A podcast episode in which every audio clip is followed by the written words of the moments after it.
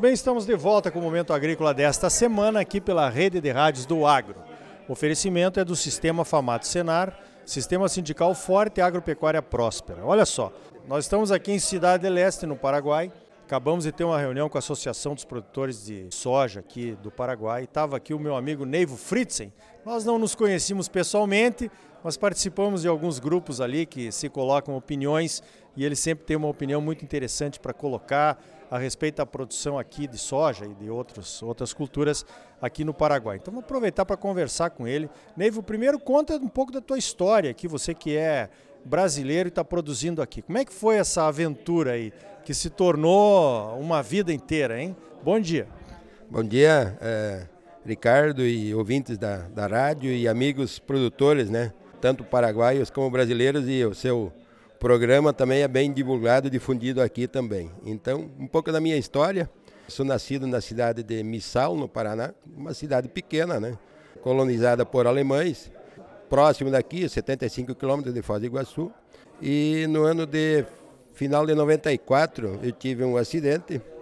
Aí nessa condição de poder não poder trabalhar muito, tive a oportunidade de conhecer o Paraguai me encantou. E em 95 já mudamos para o Paraguai, final 95, 96.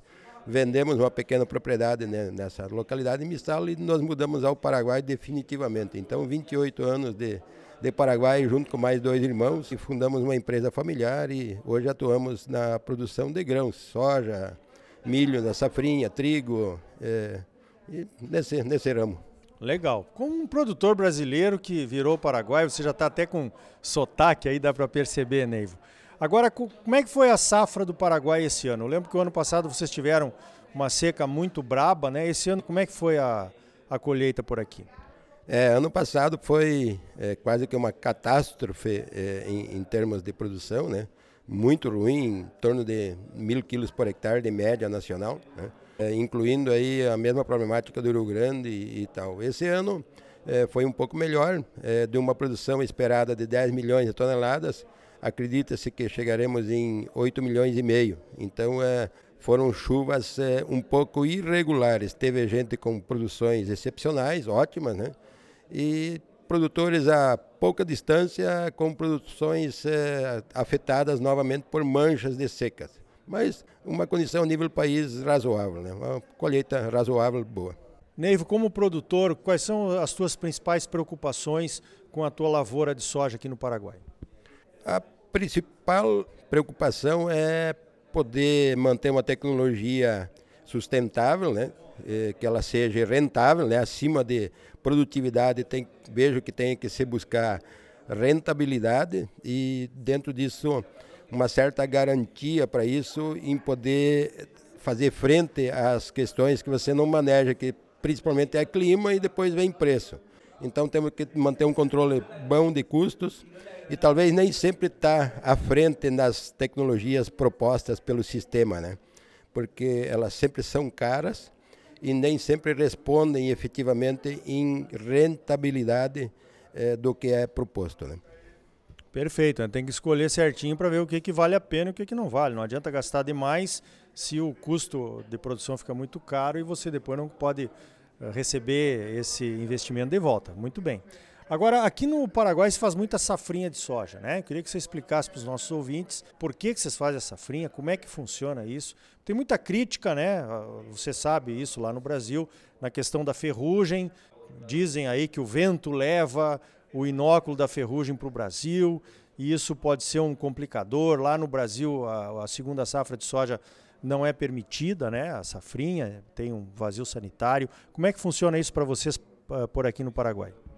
Eu vejo que é um tema mais comercial, é, visto do, do, ponto de vista do, dos é, produtores brasileiros, visto que o estudo é, encomendado pela APS na época e até teve participação do professor Molion, que é impossível a soja safrinha do Paraguai atingir regiões produtoras do Brasil, devido às correntes de vento.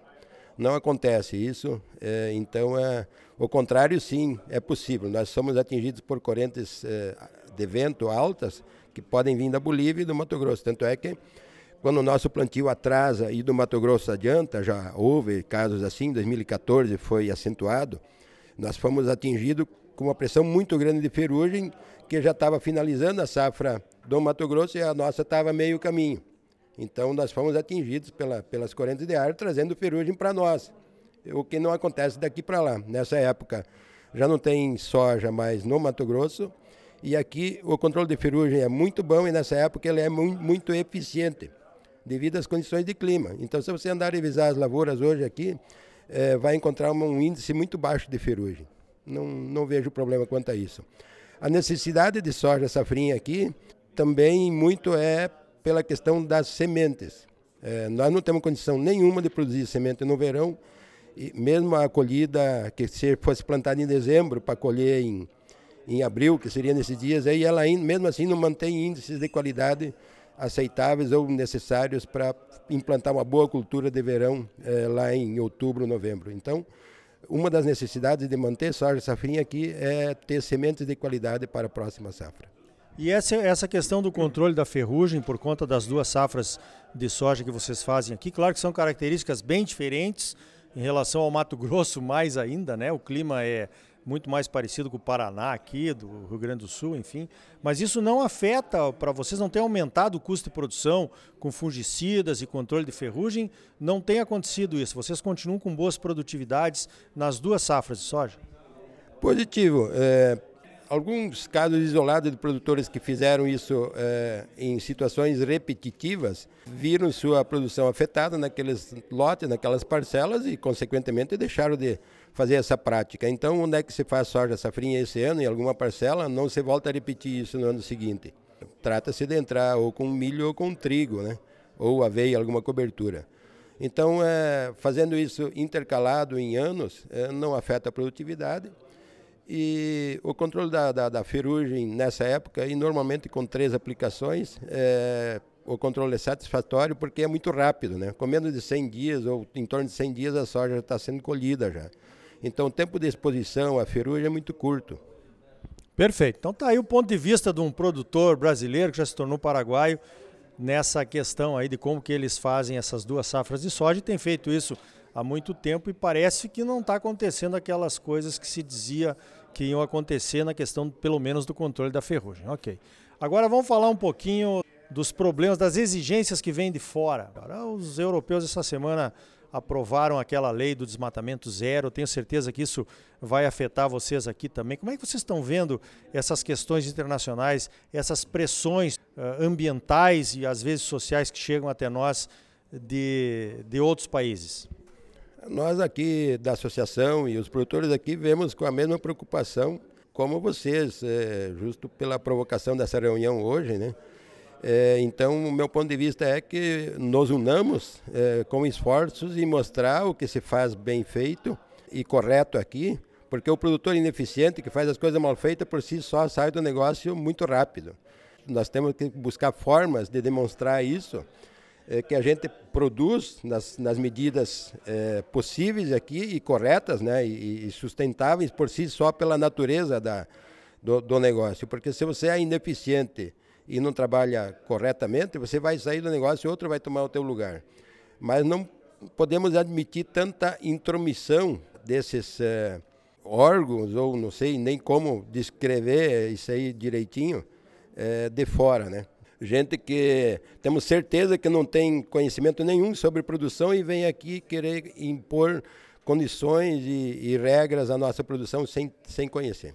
Verdade. Você acha que uma união maior entre o Brasil e o Paraguai, nós temos aí o ISGA, né?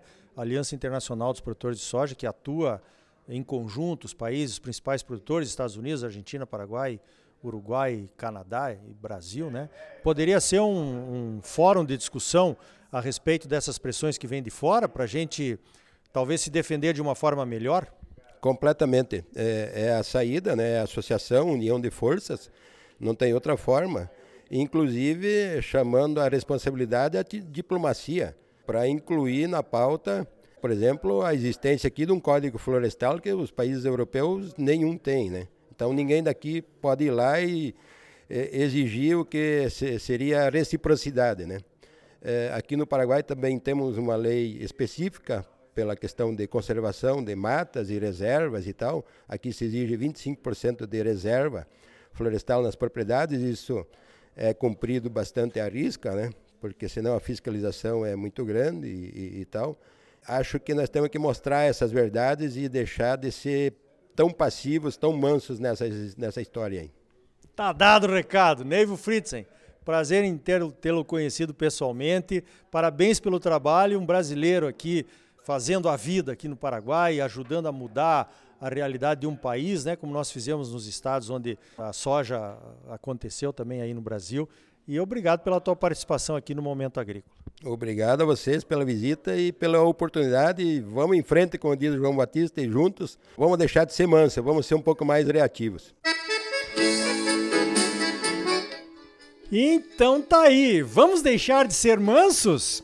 A corda de tanto esticar um dia se rompe.